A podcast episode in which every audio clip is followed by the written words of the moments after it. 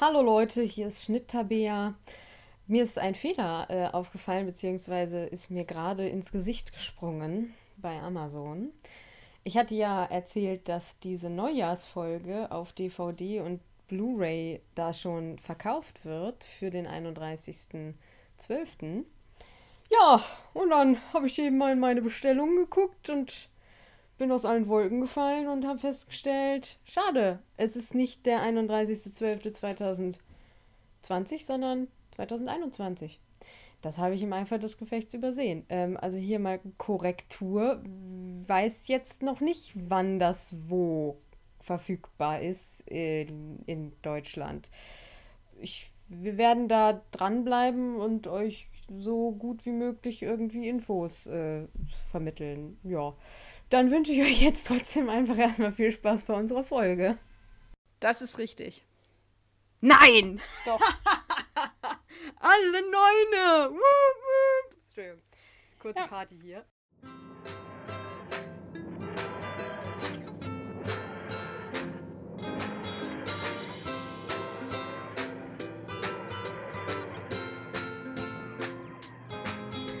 Hallo ihr Lieben, herzlich willkommen zu Brillant, ein Dr. Who Podcast.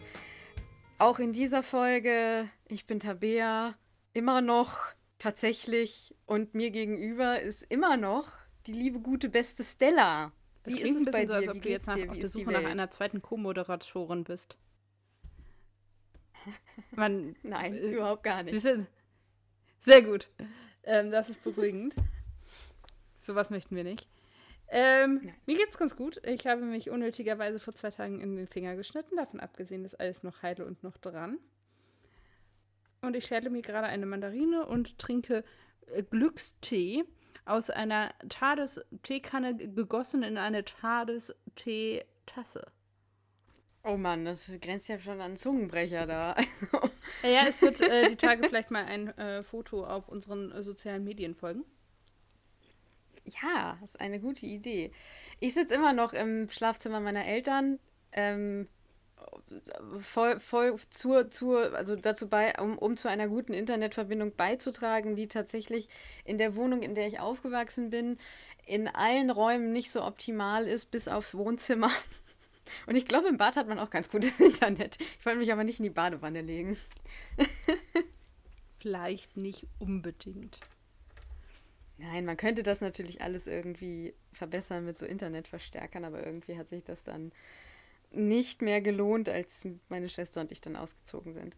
Naja, egal, auf jeden Fall. In diesem Sinne äh, broadcasten wir wieder äh, in der gewohnten Konstellation und machen uns auch gleich mal. Ach ja, äh, wir machen heute natürlich die Folge, äh, neunte äh, Folge der zweiten Serie, The Satan's äh, oder The Satan Pit.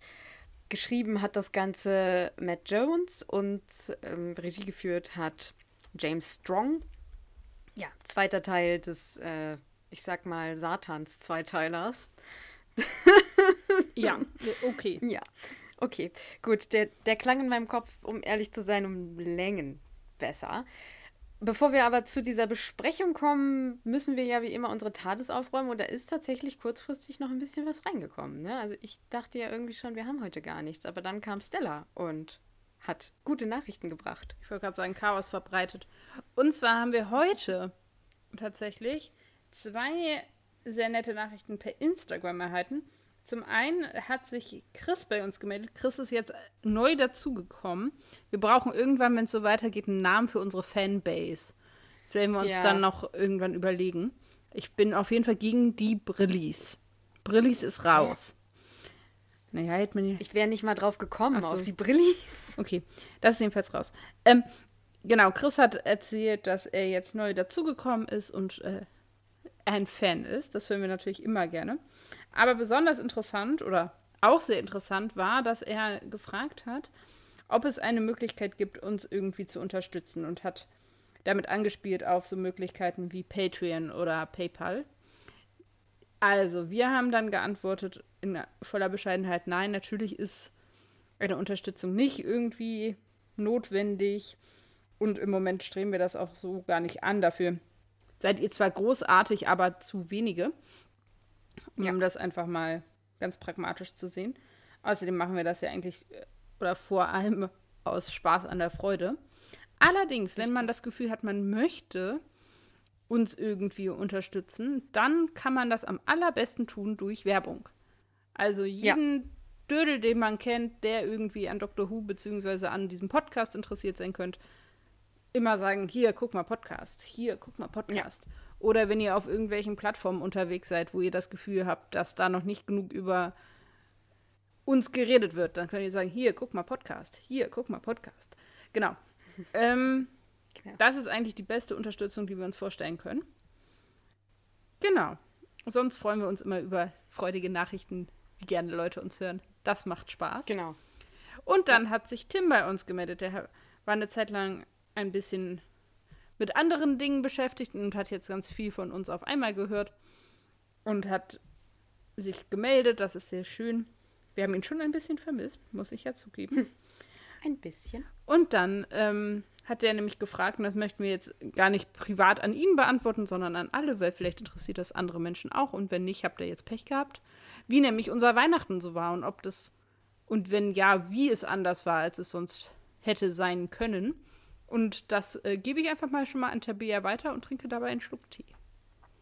Äh, genau, also äh, mein Weihnachten war tatsächlich nicht groß anders als sonst, bis auf dass wir uns nicht mit der mit meiner einen Großmutter getroffen haben, weil wir mit der immer essen gehen und das geht ja im Moment nicht und ähm, die hat auch mehrere Vorbelastungen und da haben wir gesagt, ähm, nee, das machen wir mal nicht. Ähm, ansonsten ist meine Familie sowieso sehr klein. Also ich habe irgendwie meine Eltern, meine Schwester und dann meine Großeltern väterlicherseits. Also wir sind dann so insgesamt, wenn alle zusammenkommen, irgendwie sechs Leute. Ähm, ja, das haben wir dann uns schon gegenseitig besucht. Also ich bin ja jetzt hier bei meinen Eltern. Ich habe vorher auch einen Test gemacht. Und ja, also so groß anders war es bei uns nicht, aber einfach weil es bei uns nie groß ist und wir auch alle relativ sicher mit Autos und so reisen können. Ähm, also ja, es war trotzdem ein bisschen komisch, weil ich ja sonst ganz alleine wohne und dann auf einmal wieder so mit sechs Leuten oder fünf in einem Raum zu sein.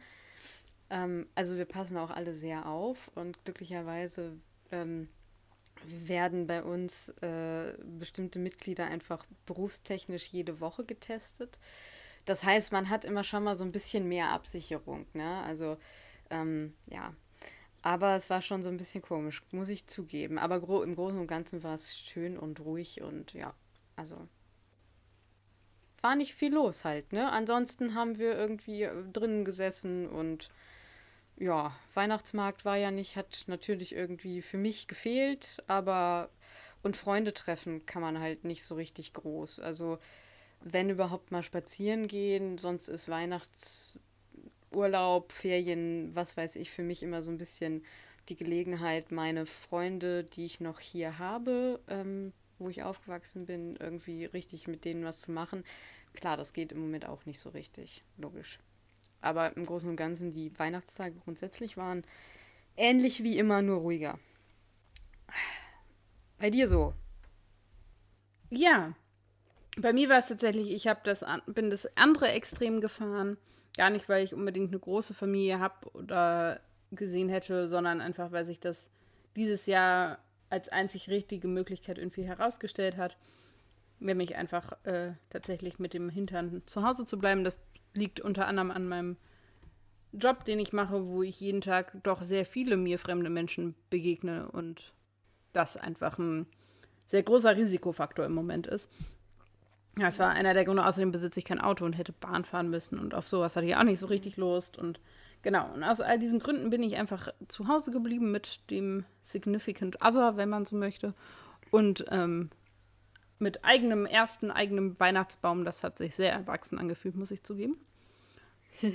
Tannenbirte nadelt auch nicht, das ist ähm, großartig. Krass. Also unserem Weihnachtsbaum geht es ganz gut und es tut mir tatsächlich ein bisschen leid, ihn irgendwann rauszuschmeißen.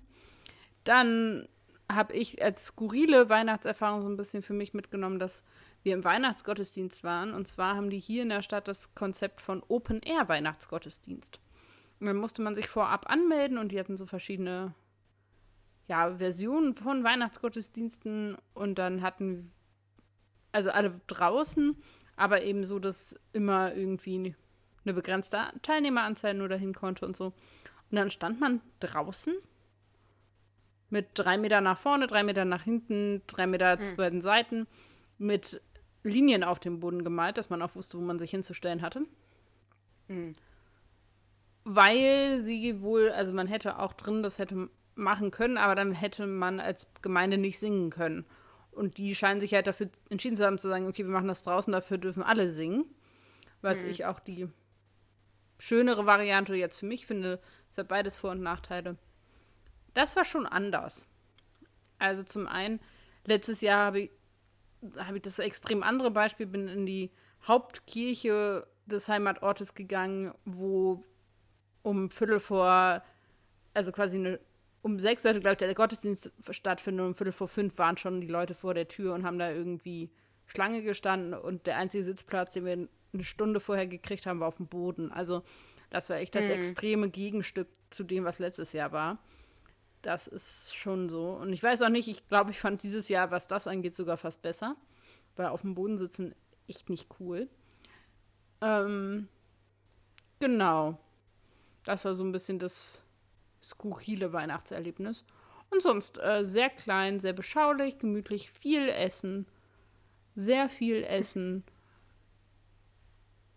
Ja, und dann Filme geguckt, es gemütlich gemacht. Genau. So war Weihnachten. Ja, so war unser Weihnachten. Also, ja. Ich hoffe, Tim ist mit dieser Antwort zufrieden. Ja. Genau. Dann würde ich sagen, wir steigen mal ein in die Folgenbesprechung. Ach ja, ne? das müssen wir ja auch noch machen. Ja, verdammt. Also wir haben uns leider nicht nur getroffen, um hier irgendwie über unsere Weihnachtserlebnisse zu reden. Das ist ein anderer Podcast, müsste man vielleicht auch mal überlegen. Aber der ist sehr Sommer. spezifisch thementechnisch. Also. Sommer, 40 Grad, bei Klimaerwärmung und dann so, wie war denn Weihnachten 2000? Nein, okay, also.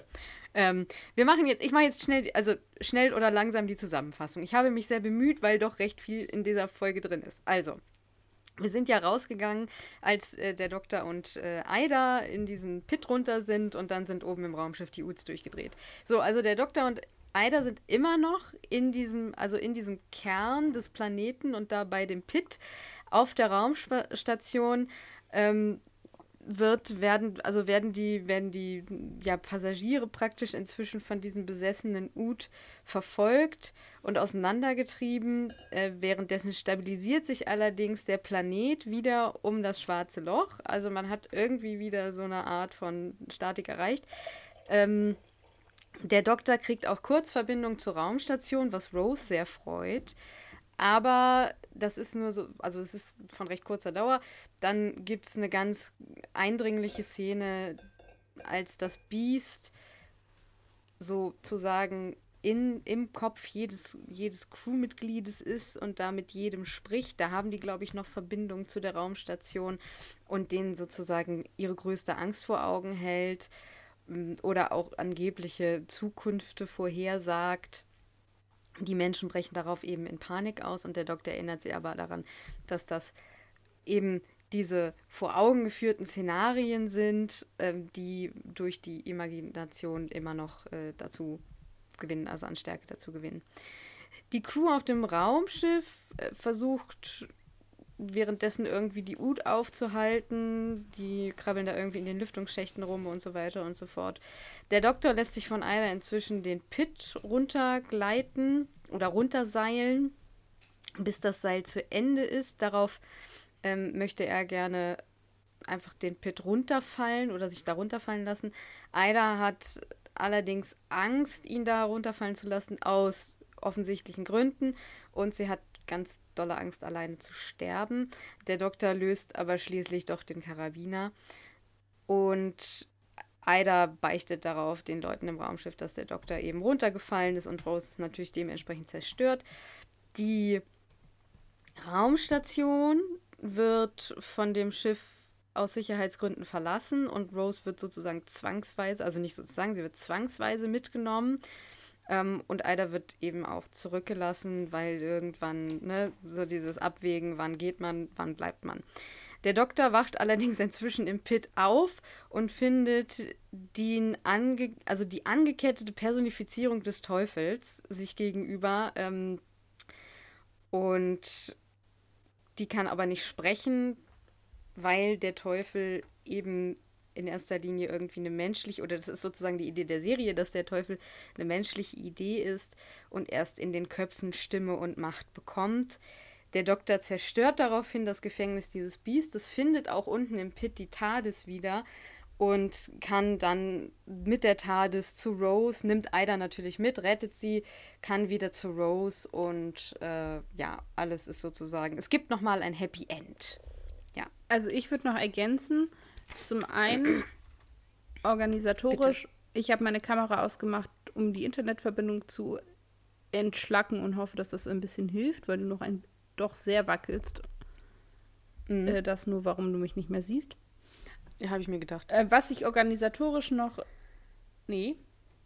Was ich noch hinzufügen würde, ist, ich glaube, dass eben die Idee ist, dass es dieses angekettete Wesen im Zentrum des Planeten gibt aber der Geist oder die Psyche oder die Seele oder wie auch immer man das nennen möchte, dieses Wesens kann sich eben davon loslösen und reist in diesem Raumschiff in dem Körper von Toby mit. Also es ist ja. schon diese Stimmt. Idee, dass es quasi eigentlich schon eine Entität ist, die sich aber getrennt hat, weil dieses Wesen physisch quasi festgekettet ist und da so nicht weg kann. Ja. Das würde ich nur ergänzen. Also so habe ich das jedenfalls verstanden.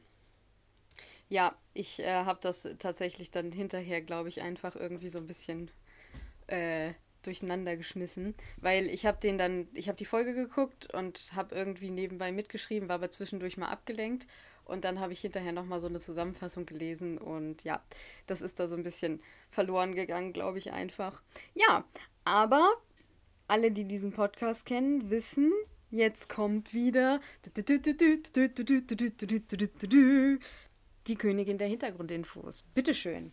Ja, ich habe mich zu diesem Mal so ein bisschen auf zwei Ebenen vorbereitet. Zum einen habe ich so ein ganz paar Dinge zum Satan tatsächlich rausgesucht und dann habe ich zur Folge ganz bisschen was gefunden.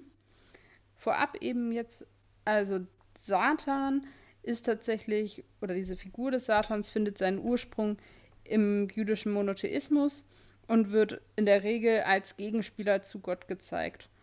Und ähm, testet oft die Menschen, also so ein bisschen die Aufgabe zu gucken, wie fromm sind die Menschen eigentlich oder wie integer sind die. Und dann kommt eben der Satan und testet sie und führt sie in Versuchung. Das ist so ein bisschen die Rolle, die dem häufig zugesprochen wird oder eben als Ankläger, also so ein bisschen so eine imaginäre Gerichtsszene, ähm, in der eben der Teufel immer der Ankläger ist. Oder der Satan. Der Begriff Teufel ist tatsächlich einer, der eher christlich geprägt ist und aus dem Neuen Testament kommt, wobei eben Satan der jüdische bzw. muslimische Begriff ist. Und dann kommen wir zum nächsten Punkt, denn diese Figur gibt es eben tatsächlich in allen drei abrahamitischen Religionen, also im Judentum, im Christentum und im Islam, eben in verschiedenen Abwandlungen. Aber die Rolle ist immer eine ähnliche. Und der Name kann eben als Gegner oder Ankläger übersetzt werden. Und im Christentum ist ähm, eine der Ideen, die man mit dem Satan verbindet, die eines Gefall eines gefallenen Engels. Also, dass man sagt, Lucifer. genau, das, und dann kommt eben auch dieser Na diese Eigenname dazu und dass man eben irgendwie davon ausgeht, das ist ein Engel, der eben vom Himmel auch buchstäblich wohl gefallen ist und sich von Gott abgewandt hat und dann daraufhin böse wurde, wenn man das so nennen möchte. Genau, das hängt ja ein bisschen zu dieser Mythologie und so. Der entlaufende Sohn, so ein bisschen. Ne? Genau, also das ist der Böse. Ah, das ist der, der, der an Weihnachten dazukommt und irgendwie nie so ganz dazu passt. Das ist so ein bisschen ja. die Idee dazu. Genau, zur Folge selber ist es tatsächlich die letzte Szene dieser Folge, mit äh, Billy Piper und David Tennant in der TARDIS ganz am Ende, ist die letzte Szene, die Billy Piper, oder die letzte wirklich entscheidende Szene, die Billy Piper bei Doctor Who gedreht hat. Also ihre oh. letzten Folgen sind tatsächlich vorher gedreht worden. Oh. Also ganz äh, spannende Info auch zu der, wie diese Szene auch ist. Und ich finde, so ein ganz bisschen kann man das da vielleicht auch spüren, wenn man das so im Hintergrund hat. Genau, dann ist es so, dass Russell T. Davis gesagt, in einem Kommentar zu der Folge gesagt hat, dass manche der Ideen, die nicht umgesetzt werden konnten in dieser Folge, die eben mit Bösem zu tun haben, dann wiederverwertet wurden. Und zwar kommen die wieder in Staffel 3 in Form der Toclafane. Das sind die, also schon mal so eine kleine Vorschau. Das sind diese, ja, sphärenartigen, runden Geschöpfe, die der Master auf die Erde bringt am Ende der dritten Staffel. Ach so. Ganz furchtbar komplizierte Time Vortex Paradoxon Geschichte. Ja. Genau. Aber manche der Ideen, die quasi schon vorhanden waren in dieser Folge, die aber irgendwie in dieser Figur nicht umgesetzt, in dieser Satansfigur nicht umgesetzt werden konnten, sind dann eben in diese Toclafane ein, eingewoben worden, wenn man so möchte. Okay. Dann eigentlich die Info, die ich mit am witzigsten fand. Möchtest du raten, an welchem Datum diese Folge das erste Mal in Großbritannien im Fernsehen lief? An einem Freitag, den 13. Nee, du bist aber auf der richtigen Spur. Am 6.6.2006. Das ist richtig. Nein! Doch. Alle Neune! Entschuldigung. Kurze ja. Party hier. Das fand ich sehr witzig. es ist tatsächlich so, es wurde am 6.6.2006 ausgestrahlt. Geil. Und ich glaube, das war ein Samstag. Und dann war es eben so, dass, wenn ich mich richtig erinnere, in der Woche davor auch thematisch ganz viel im BBC zu Teufel und Dämonen und so ganz viel hm. gezeigt wurde. Ich glaube, es war im, also im Vorlauf zu dieser Folge. Cool. Genau, dann diese sehr intensive Szene, wenn man sie so nennen möchte, die zw zwischen dem Doktor und dieser Satansfigur abläuft, ganz, ganz unten im Pit. Dazu hatten, zum Drehen dieser Szene hatten sie genau 15 Minuten Zeit. Dementsprechend Ups. angespannt war so ein bisschen die Situation da drumherum. Und David Tennant hat im ersten Durchlauf quasi den Nagel auf den Kopf getroffen und das Ding mit einem Take nach Hause gebracht. Finde ich sehr spannend, weil diese Szene an sich auch, vielleicht kommen wir da, oder wahrscheinlich kommen wir zu der später auch noch mal ein bisschen detailliert, ist einfach auch eine sehr schauspielerisch anspruchsvolle und eben an sich auch emotionale Szene. Und ich finde es beeindruckend, dass man das so auf den Punkt in einem Anlauf hinkriegen kann. Ja, und auch ganz großartig. Also, wow, okay, das ist, das ist gut. Das ist gut. Ja. Das ist, ja, kann man wirklich mal sagen, Hut ab, nailed it und weiter. Ja. Definitiv. Jo, und damit wäre ich auch schon, genau. Satan ist wieder da. Satan ist wieder da. Satan aus der Unterwelt, der niemals auf die Schnauze fällt. Satan ist wieder da. Kennt den schönen Song irgendwer? Also ich kenne ihn nicht. Von JBO? Nee.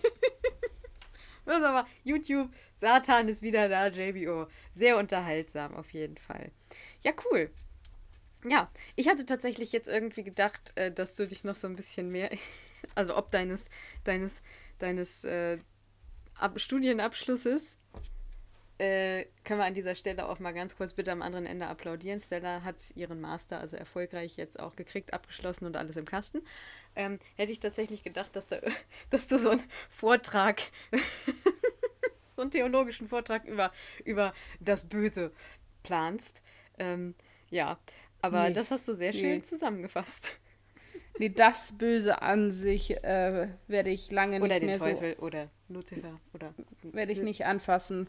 Also, weil, also Lucifer an sich oder Teufel an sich auch eine ambivalente Gestalt ist.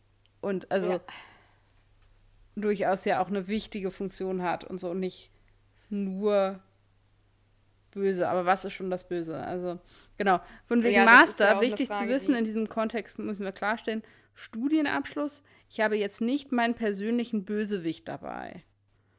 Ja, also für alle, die Nein. das jetzt äh, Do Dr. Who bedingt in den falschen Hals kriegen, nein, ich habe jetzt nicht meinen eigenen persönlichen Bösewicht zu Hause, sondern äh, mein Studium abgeschlossen. Äh, ach so, ja. Äh, stimmt. Ich, Äh, Der Versuch eines Ja. furchtbar schlechten Wortwitzes. Es tut mir leid. ich bin tatsächlich ein bisschen irritiert, dass ich dich nicht sehe. Also man muss sich das vorstellen, wir sehen uns sonst immer.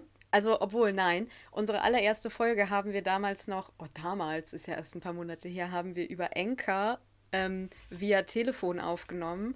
Wir haben uns beide nicht gesehen und haben furchtbar übereinander geredet. Das kann ja jeder, der sich das nochmal geben will oder sich noch nicht gegeben hat, nachhören. Also es ist tatsächlich ein großer Unterschied. Weil wir dann relativ schnell auf Skype umgestiegen sind, hat sich das relativ ähm, gut gegeben. Und jetzt ist das so, jetzt fühle ich mich gerade zurückversetzt zu unserer ersten Aufnahmesituation und das ist alles ein bisschen weird, aber wir schaffen das auf jeden Fall. Ja, ich habe meine Priorität jetzt auf dich hören Ja. als auf dich sehen gesetzt. Ist auch definitiv richtig. Ja, die Story. Ähm, was hast du? Willst du mal anfangen mit der Story? Oder? Kann ich wohl machen. Also ich finde an sich, auch im Anschluss an die letzte Folge, finde ich, ist das eine sehr schöne Doppelfolge. Also ich finde, als Duo klappt das sehr gut, wobei eben hier ein bisschen anderer Fokus gesetzt wird als das letzte Mal. Was mir besonders gut gefällt, ist das ausgewogene Verhältnis zwischen Action, Spannung und Dialog. Also das finde ich ist hier auf den Punkt genau gelungen, was meinen Geschmack angeht. Das muss man natürlich auch dazu sagen, das ist jetzt eine sehr persönliche Meinung. Aber ich finde, es gibt eben genau genug Action-Elemente, also die Verfolgungsjagd in den Lüftungsschächten, die eben mit der Spannung von schaffen sie es oder ersticken sie oder kriegen sie die Ut verbunden ist, also da auch die entsprechende Anspannung, aber eben auch diese sehr gut geschriebenen Dialoge oder auch Monologe, die eben dazwischen gestreut sind. Und das, finde ich, macht diese Ja. Folge eben meiner Meinung nach zu der bis jetzt in dieser Staffel besten Folge. Stimmt. Ich finde eben vor allem, dass es unglaublich gut geschrieben ist, was eben den Text angeht. Es ist natürlich eine relativ ernsthafte Folge. Also der Humor bleibt so ein ganz bisschen auf der Strecke, aber das wäre vielleicht noch so, wenn man sagen würde, wir wollen die nochmal irgendwie aufpolieren, würde ich sagen, ganz bisschen mehr Humor. Das ist so das Einzige, was ein bisschen fehlt, aber an sich großartiges Verhältnis dieser Faktoren. Ich persönlich finde auch, dass das ein ultra spannendes Thema ist, das behandelt wird. Total. Also, ich habe aufgeschrieben, wahrscheinlich auch die erste Geschichte, auf jeden Fall in New Who, an die ich mich jetzt so erinnere, die sich Mhm. explizit mit dem Thema Religion und Glaube auseinandersetzt. Also so am Rand kann das durchaus schon mal auch gefallen sein, finde ich aber auch nicht unbedingt viel. Aber hier wird da ja, also ich glaube, mehr als in allen anderen Folgen irgendwie wirklich drüber geredet. Also da werden ja sogar Ja, also direkt Fragen gestellt, wie an was glaubst du eigentlich? Ja, und vor allen Dingen, also ich glaube, wir haben es das einzige Mal, dass tatsächlich so ein westlicher, ähm, westliche Gestalt der christlichen, beziehungsweise, du hast ja gerade abrahamistischen, Abra Oh, Abrahamitischen. mich, abrahamitischen Mythologie oder wie man es auch immer nennen möchte oder Geschichte ähm, irgendwie mit, mit, mit drin ist, also die ja so sehr weltlich ist. Ne? Also ich glaube, du hast ja schon irgendwie mal wieder, ja, Religionen und so, aber das ist, sind dann irgendwie immer so Alien-Religionen oder der Zukunft oder Rennquintett, aber ich meine, das ist ja so sehr vor der Haustür bei uns. Ne? Ja, wobei sehr ich- spannend fand, ähm, was jetzt auch nochmal so ein bisschen auch die Hintergrundinfos auch ein bisschen rausstellen sollten. Es ist ja nicht per se ein christliches Motiv. Und ich weiß nicht, ob das eine bewusste Mhm. Entscheidung war oder nicht. Aber es ist eben keine Auseinandersetzung mit einer Messias-Figur oder so, die halt Ja. auch dann christlich irgendwie geprägt sein könnte. Ähm, Mhm. Könnte natürlich auch ähm, muslimisch geprägt sein, das äh, will ich hier gar nicht ähm, in Abrede stellen, aber es ist eben gerade eine Figur, die in diesen drei sehr großen Religionen vorkommt. Also gar nicht unbedingt eine europäische Figur, sondern genau. letztendlich eine, ähm, eine Figur, die eben aus dem für uns östlich liegenden Teil der Erde irgendwie kommt. Mhm. Also ich meine, genau, ich meinte mit weltlich einfach insgesamt weltlich. Ne? Ja. Also einfach, das, äh, das ist halt nicht irgendwas Abgefahrenes, sondern das ist irgendwie so sehr bei uns. Ja, das stimmt auf jeden Fall. Und äh, also mich haut es halt immer wieder um, dass die am Ende, also dass das tatsächlich am Ende dann irgendwie auch so, ein, so eine Gestalt gezeigt wird. Also ich glaube damals, als ich die Folge das erste Mal geguckt habe, war ich überzeugt davon, dass sie nichts zeigen werden und dass sie irgendwie da rausgehen werden und es so ja gestaltlos lassen, ja. Mhm. Aber das machen sie ja nicht. Nee, ich finde, es gab tatsächlich wohl auch mal die Idee, ob man statt, die, statt dieser CGI-Figur, die wir zu sehen bekommen, tatsächlich, ob sie ein Kind nehmen. Einfach aus Kosten. Oh mein Gott, das wäre mega creepy gewesen. Ja. Kinder und, und, und Horror, ne? Also, oder Grusel oder was weiß ich, oder das Böse, ne? Also, oh, krass. Finde ich gut, dass sie dann an anderer Stelle gespart haben, aber es war tatsächlich mal eine Budgetfrage wohl und ich finde es ganz gut, dass sie das nicht getan haben. Ja, ich finde eben, ja. ich muss mal so ein bisschen in meine Notizen gucken. Was ich auch gut finde, was ich an anderer Stelle kritisiert habe, was ich aber in dieser Folge einen geschickten Schachzug finde, ist der, dass man eben nicht versucht, die gestellten Fragen zu beantworten.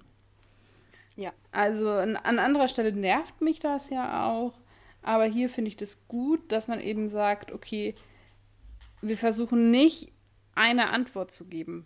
Ja, also natürlich gibt Dr. Who schon auch gewisse Antworten aus Dr. Whos eigener Sicht. Also natürlich ist es eine Serie, die ob ihrer Natur eigentlich eher naturwissenschaftlich ausgerichtet ist und immer eher auf humanistische Werte irgendwie zurückgreift, als jetzt unbedingt auf religiöse Werte.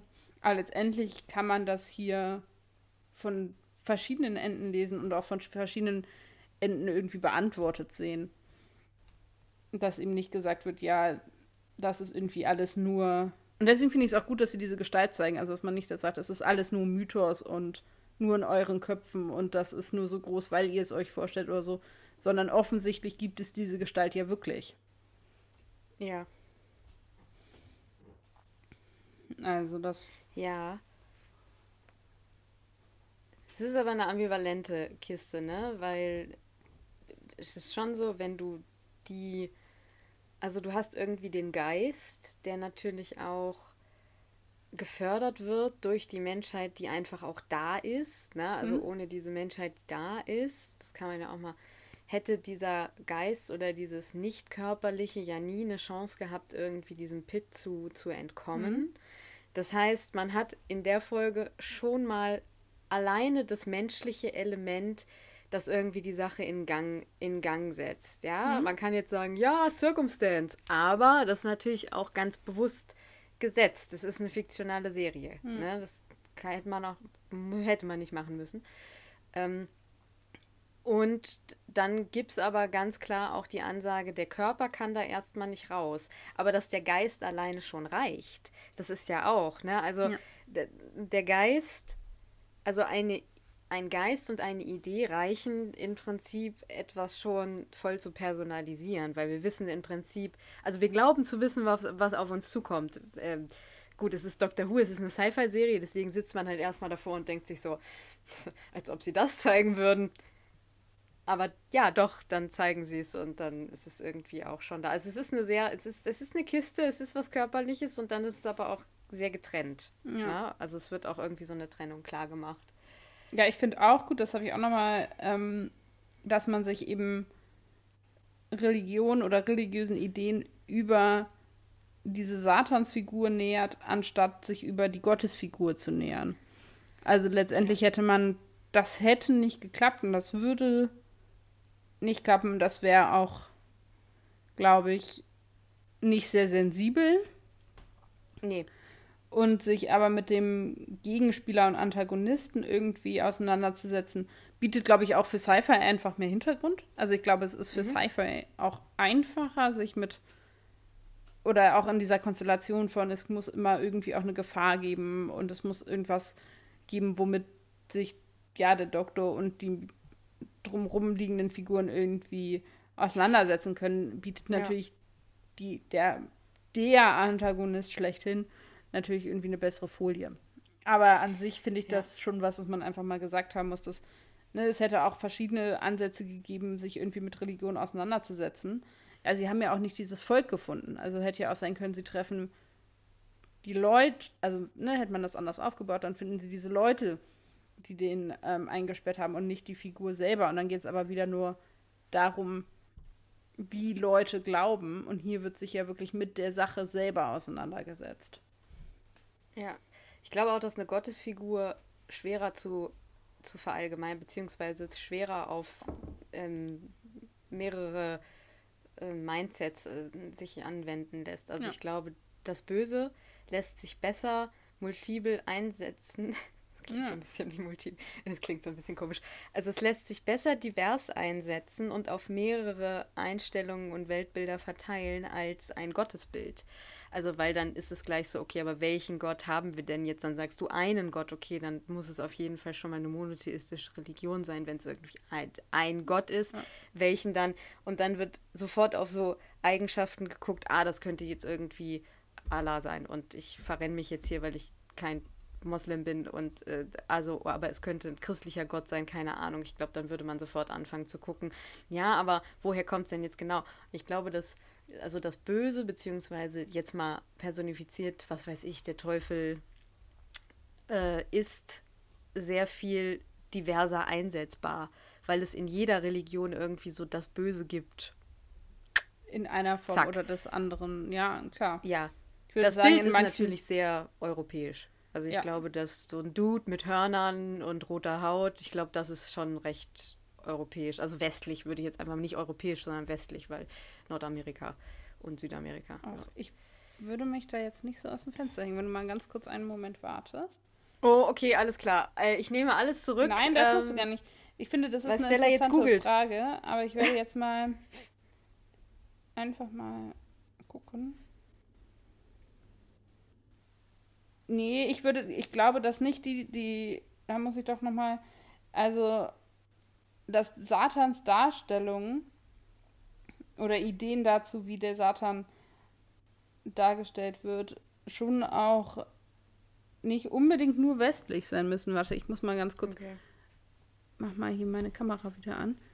Ich glaube, ich bin jetzt von einem popkulturellen, von einer popkulturellen Darstellung in meinem Kopf ausgegangen und da Popkultur in meiner Welt natürlich total westlich konnotiert ist, bin ich da jetzt vielleicht gerade reingerutscht. Ist das eine asiatische Darstellung? Es ist auf jeden Fall eine, von der ich sagen würde, sie ist nicht europäisch. Also ja. leider ist mir also, hier als Quelle nur Wikipedia ja. angegeben. Das äh, bringt mir reichlich wenig. Aber diese Vorstellung von diesem großen Wesen mit Hörnern hm, okay. ist, glaube ich, also Gut, dann ist es ja aber noch mal besser, weil dann haben sie sich ja tatsächlich Gedanken gemacht, wie können sie es irgendwie diverser machen. Ja, das ist jetzt definitiv ostasiatisch, ne? Irgendwie so. Ja. Ähm, aber wenn ihr das jetzt gerade hört und schon in die Tischplatte gebissen habt, weil ihr denkt, oh, die beiden, ne? Ja, also, die, die, ich weiß die Antwort, schreibt uns das gerne. Ähm, wir haben die Weisheit natürlich zwar mit Löffeln, aber eben auch manchmal ist was runtergetropft. Also wir sind, wir bemühen uns weise zu sein, aber wir sind natürlich fehlbar. Vielleicht ja. essen wir die Weisheit einfach mit Göffeln. Göffel, was ist ein Göffel? Weißt du nicht, was ein Göffel ist? So ein Gabellöffel, gell? Ja, genau. Und den gibt es, glaube ich, ich glaube, das kommt aus dem Militär irgendwie, dass man eben ja. Besteck einspart und deswegen es Göffel gibt.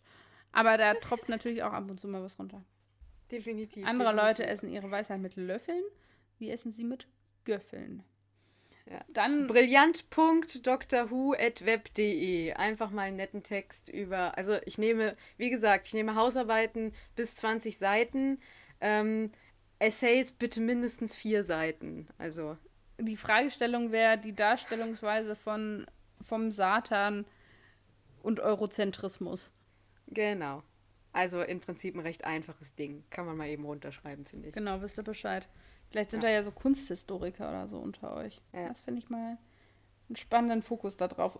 Ja, aber an sich ist es ja auch ähm, spannend zu sehen, okay, genau das sind ja auch Fragen, die behandelt werden. Also der Doktor zählt ja auch verschiedene Religionen auf, die, die er kennengelernt hat. Er zählt verschiedene Formen von Göttern auf, die er kennengelernt hat und getroffen hat.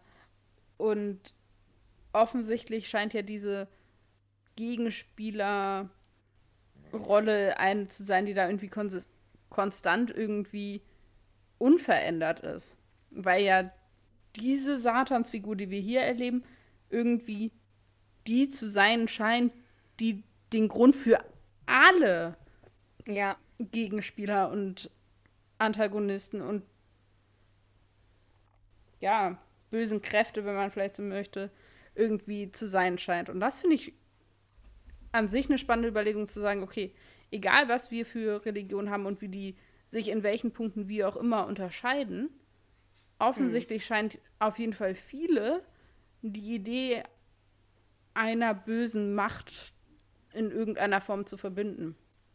Ja. Ja, klar, also du hast natürlich in den polytheistischen ähm, Religionen auch immer die bösen Götter oder zumindest die, die ambivalent sind oder irgendwie listig sind. Eine List ist ja so eine Eigenschaft, die grundsätzlich komischerweise erstmal negativ konnotiert ist. Das heißt, wenn ein Gott als listig bezeichnet wird, kann man immer schon mal davon ausgehen, dass der irgendwie, naja, also zumindest ambivalent drauf ist. Hm. Ne?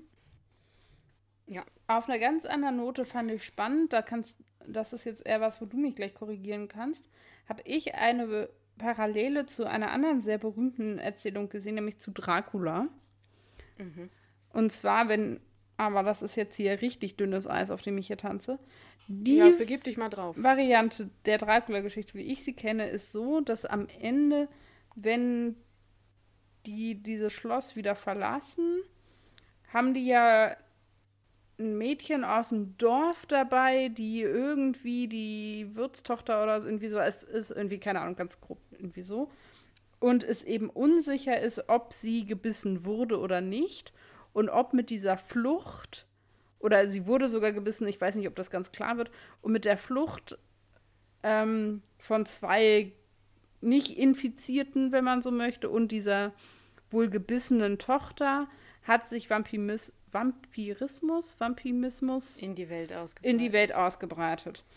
Und also das, was mh, die Parallele, die ich gesehen habe, ist eben die, letztendlich kommt es nicht dazu, aber dass sie eben in diesem Raumschiff sitzen und sie Toby dabei haben, der ja infiziert ist, wenn man so möchte, mit diesem, oder der Träger ist dieses dieser teuflischen Gedanken oder dieser satanistischen mhm. Gedanken und ähm, sie denn aber mitnehmen und das ja theoretisch der Ausweg ist, den diese ähm, Figur versucht hat zu wählen, um eben sich in der Welt auszubreiten. Ja, also ähm, du bist natürlich nicht ganz auf dem Holzweg. Das Ende, was du ganz konkret meinst, ist das Ende zu Tanz der Vampire von Roman Polanski. Das ja auch eine, man sagt, also ich sag jetzt mal eine Version von der Dracula-Geschichte ähm, schon irgendwie sein kann, ist natürlich eine recht komödiantische Version. Das ist ein Film von, oh Gott, müsste ich jetzt nachgucken.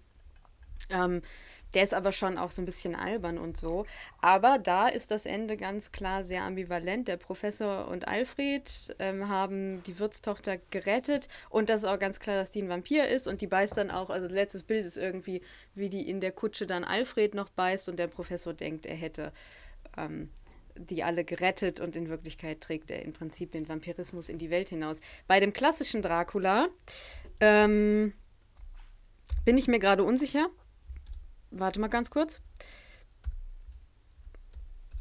Ich meine, da ist er sowieso schon in London und der Vampirismus ist schon in der Welt. Ich weiß nicht, ob Polanski das daran angelehnt hat. Gucke ich jetzt gerade mal nach. So. Wir brauchen, finde ich, ein Rechercheteam. Wir sind zu klein. Wir brauchen noch so jemanden, keine Ahnung, Praktikant, Schülerpraktikant am besten oder Schülerpraktikantin, die immer bei unseren Aufnahmen daneben sitzt mit einem Laptop und für uns die Rechercheaufgaben, die uns während der Aufnahme einfallen, für uns löst. Ich finde, das, das wäre großartig.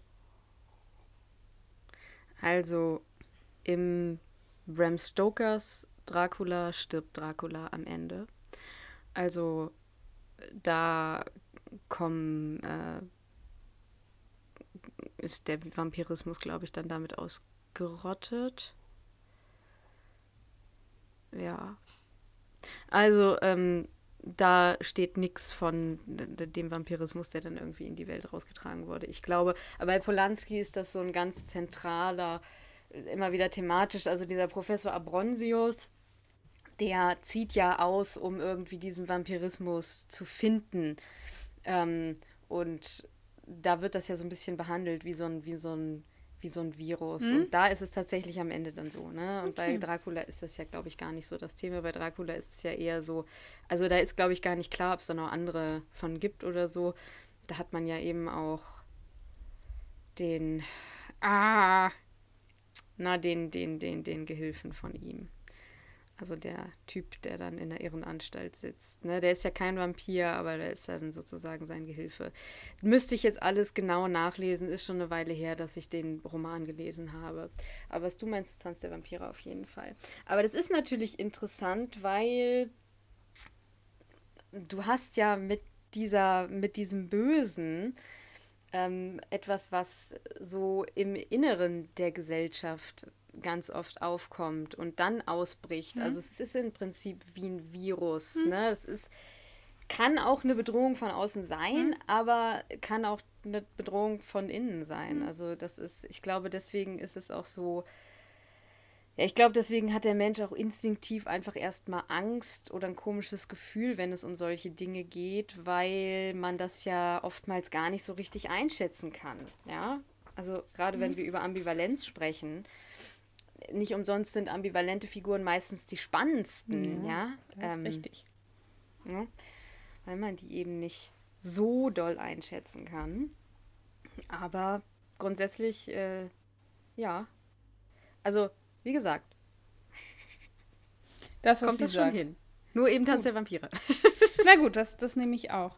Dann finde ich halt an sich, äh, und dann können wir den Pod auch meinetwegen zumachen, Jedenfalls fürs erste. Moment, ich war ja noch, ich habe ich hab auch noch ein paar Sachen, die. Ja, ja, nein, ich meine Dinge, die da. Achso, dein Pod, okay, ja, okay. Äh, dass man so ein bisschen diesen, ja, Zwist, nenne ich es mal, zwischen Naturwissenschaft und Religion hat. Also ja. so ein bisschen diese Frage von Aufklärung, braucht man, also nicht braucht man Religion, aber was ist Religion? Kann Wissenschaft Religion sein? Ist Religion irgendwie nur Hokuspokus? Genau, das sind auch so ein bisschen Fragen, die da so ein bisschen im Hintergrund mitschwingen und die einfach gestellt werden. Und dann möchte ich von meiner äh, Lieblingsszene aus der Folge erzählen, die nämlich, ähm, die ich hier nachgetragen habe. Ich finde super intensiv die Szene, wo dieses Satanswesen, ich glaube, ich weiß gar nicht, ob es durch die Ud ist oder selber spricht oder so. Und eben diese verschiedenen Crewmitglieder, beziehungsweise eben auch Rose und so, Dinge über die weiß und preisgibt, die eben noch niemandem bekannt waren, außer diesen Personen selber. Und das wird auf eine erzählerische Art und Weise so gemacht, dass ich das sehr intensiv finde und eine sehr intensive Szene finde. Und die letztendlich diese Bedrohung darstellt. Also, dass sich die Figuren bedroht fühlen, gar nicht unbedingt dadurch, dass der Strom ausfällt und dass sie physisch durch die U bedroht sind, sondern letztendlich, glaube ich, die größte Bedrohung, so sehe ich das jedenfalls, aber durch diese Geheimnisse oder das Gefühl des Wissen vorherrscht, dass sie nicht preisgegeben haben, von dem sie nicht wussten, dass es andere das auch haben, eben existiert. Und hier passiert eben auch sehr klares, sehr deutliches Foreshadowing, was nämlich das mhm. Schicksal von Rose angeht. Das wollte ich einfach nur mal, mal gesagt haben, dass das hier passiert. Und es wird auch äh, nochmal, also der Story-Arc, der eben in Staffel 1 der Bad Wolf ist, ist er in Staffel 2 Torchwood. Und auch hier wird Torchwood genannt als irgendwie die übergeordnete Instanz dieser Explorationsspace. Genau. Ja. Total, was du sagst. Also ich finde sowieso, was ich nochmal sagen wollte, ich glaube, dass, also das ist jetzt so ein bisschen ähm, mal in die, ähm, bisschen in meine Psyche, aber es geht in der Serie viel um Ängste. Also Aida mhm. hat ja auch Angst vorm Sterben, Angst vorm Alleine sterben. Sie hat, glaube ich, gar nicht so große Angst vorm Sterben an sich, sondern vorm Alleine sterben. Mhm, auch ähm, spannend, ja. Ja, und das ist zum Beispiel eine Angst, die, glaube ich, ganz viele von uns haben. Ja. Also Leiden vorm Sterben und alleine sterben. Ich glaube, ja. das ist etwas, was total ähm, intensiv äh, bei uns vorhanden ist, bei mir zumindest, bin ich ganz ehrlich. Ähm, und dann eben auch dieses mit den Ängsten der Leute oder mit diesen vermeintlichen Schicksalen. Und da ist natürlich dann auch die Frage, was in, also wie viel glauben wir eigentlich an Schicksal oder dass man das irgendwie vorhersehen könnte oder so. Weil der Doktor, also die drehen ja dann natürlich alle am Rad, würden wir alle, wenn mhm. wir irgendwie sowas zu hören kriegen würden. Und dann sagt der Doktor, ja, das sind ähm, ganz, ganz, also Basisängste jetzt mal sehr wörtlich übersetzt, also so Grundängste, die irgendwie alle haben. Ähm, die möglicherweise eintreten, aber auch nicht. Das sagt er dann schon gar nicht mehr, ja. aber das schwingt natürlich so mit, weil klar kann ich, das passieren. So, ja, ne? und er redet, glaube ich, von, ähm, das sind Dinge, die ein guter Psychologe auch herausarbeiten kann oder so. Ja, und auch das, wenn man viel mit Ängsten zu tun hat äh, in seinem Alltag, dann ist das total intensiv. Also für mich kann ich jetzt mal so ein bisschen sagen, ist die Folge gerade deswegen total intensiv. So. Ja. ja. Ähm, das nochmal wirklich äh, hier gesagt. Ähm, und äh, also äh, auch nochmal, was du gesagt hast, einfach, dass es eine wahnsinnig spannende Folge ist, die richtig gut geschrieben ist und äh, einfach wirklich, mir fehlt der Humor zum Beispiel gar nicht so doll. Ich, ähm, das ist, wir hatten das irgendwie mal so, dass wir ähm, mal gesagt haben, äh, eine außergewöhnlich gute Dr. Who-Folge für uns, die muss auch nicht unbedingt so viel Humor haben, daran liegt es mhm. gar nicht. Und das sehe ich bei der Folge. Also ich weiß, was du meinst. Ich frage mich aber, wie man das noch hätte einbauen sollen. Hätte man nicht, aber lächerlich wird. Wenn man ne? was hätte ja. kritisieren wollen, wäre es, glaube ich, das gewesen. Ja. So, so ein bisschen. Ja, ja, ähm, genau. Und ähm, ja, das wäre auch von mir dann irgendwie nochmal abschließend zur Story. Ja, und ich finde auch, also ich glaube auch, dass die Folge so gut ist, weil der Rest der Staffel so banane war bisher. Muss man ja, ja auch mal, also es ja, ist ein bisschen ja, hart jetzt, aber die wirkt halt auch besonders gut, weil sonst bisher eben auch noch nicht so viele Highlights gefallen sind, wenn man das mal vorsichtig so sagen also möchte. sage ich ja auch immer wieder, dass, oder merke ich auch immer wieder, dass die zweite Staffel in meinem Universum echt ähm, immer schwierig ist. So. Ja. So, ich finde es, aber jetzt kommen wir mal kurz zu den Figuren. Ich finde nämlich, es ist eine, auch eine großartige Doktorfolge. Ja. Es ist das sowieso ein großartiger Doktor-Zweiteiler, aber ja. Ja, ich finde auch ähm, tatsächlich natürlich diese auch schon benannte Szene, wo er da unten sich mit dieser Kreatur auseinandersetzt, die ist einfach für die, also sowohl schauspielerisch, aber das hatten wir auch schon, aber auch für diese hm. Figur unglaublich spannend, aber auch schon vorher, wo die quasi so eine Art Zwiegespräch haben, während äh, der Doktor und Aida in diesem ja, Behilfsfahrstuhl stehen. Ähm, mhm. Auch da wird schon sehr intensiv. Und ich glaube, das ist eine großartige Doktorfolge, weil, also ich habe nämlich raus aufgeschrieben, letztendlich arbeitet die Folge auch so ein bisschen anders als viele andere Folgen. Also von wegen, es gibt ein Problem und das muss gelöst werden und so nicht ganz, sondern hier wird der Doktor anders herausgefordert, nämlich er muss über seinen eigenen Tellerrand blicken. Und das ist was, was selten passiert. Also ich würde sagen, an sich ist es ja immer eher so, dass der Doktor weiß, da ist, ist wo wir sind. Er kennt irgendwie die oft die Gegner, auf jeden Fall die Spezies oder lernt sie kennen mhm. ähm, oder kennt irgendwas anderes, ist irgendwie immer Experte. Ja. Und hier findet so eine richtige Herausforderung statt, weil auf einmal sein ganzes Glaubenssystem herausgefordert wird. Ja, und das ist auch ein bisschen, also da, da wird auch sehr gut mit Suspense gearbeitet. Also man weiß, ich finde, man, man ist sich eigentlich immer relativ sicher, wir kommen hier einigermaßen heil aus der Nummer raus, weil erstens ist das der Doktor und zweitens haben wir noch irgendwie zwei Staffeln mit dem und mit dem Companion auch. Und in der Folge, obwohl man das im Hintergrund irgendwie weiß. Mit dem Companion ist, haben wir nicht mehr zwei Staffeln. Ja, aber du weißt, also wir ja. wissen, dass Rose in dieser Folge nicht irgendwie stirbt oder ja. so. Das ähm, wissen wir ja alleine schon, weil uns das in der Folge selber gesagt wird. Äh, so, genau. Aber ich finde, man weiß nicht ganz genau, wie die Heile aus der Nummer rauskommen nee. sollen. Also, ich glaube, wenn man das wirklich, also wenn man wirklich nicht weiß, was passiert, denkt man sich schon so, wie zur Hölle so, sollen die sich aus der Situation, hahaha, ha, ha, Treppenwitz, sollen die sich aus der Situation wieder rausmanövrieren? Ja. Also, wie, also, weil, wenn, also spätestens, wenn der Doktor den Karabiner löst und da diesen Pit runterfällt, da denkt man sich schon, ähm, cool. Und wenn der dann da unten ist, weil man kann sich ja eigentlich sicher sein, dass irgendwas passiert, dass er nicht tot ist, so, mhm. weil wir wollen ja noch ein paar Staffeln Doctor Who machen, hat sich auch Russell T. Davies gedacht. Ähm, und zwar auch mit dem Darsteller. Und aber spätestens, wenn der da unten dann im Pit sitzt und mit dem Teufel diskutiert und du denkst dir so, ja, äh, alles schön, aber wie soll der dann da rauskommen. Und ja. dann, das ist dann so, das ist der einzige Moment, wo, den ich dann tatsächlich ein bisschen zu, aber den verzeih ich. Also dann ist da zufällig irgendwie, findet er da die TARDIS. Äh, ja.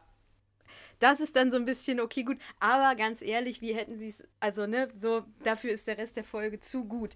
Da kann ich echt über diesen Moment des ja. convenient äh, rüber weggucken, so. Und ich finde aber tatsächlich, was ich daran gar nicht so schlecht finde, ist nämlich, dass das im ersten Folge ist das noch total das Thema, dieses, wir sind hier gestrandet, wir haben unsere TARDIS verloren und so. Das wird in der zweiten Folge überhaupt nicht aufgemacht, dieses Fass, weil man auch andere Probleme hat.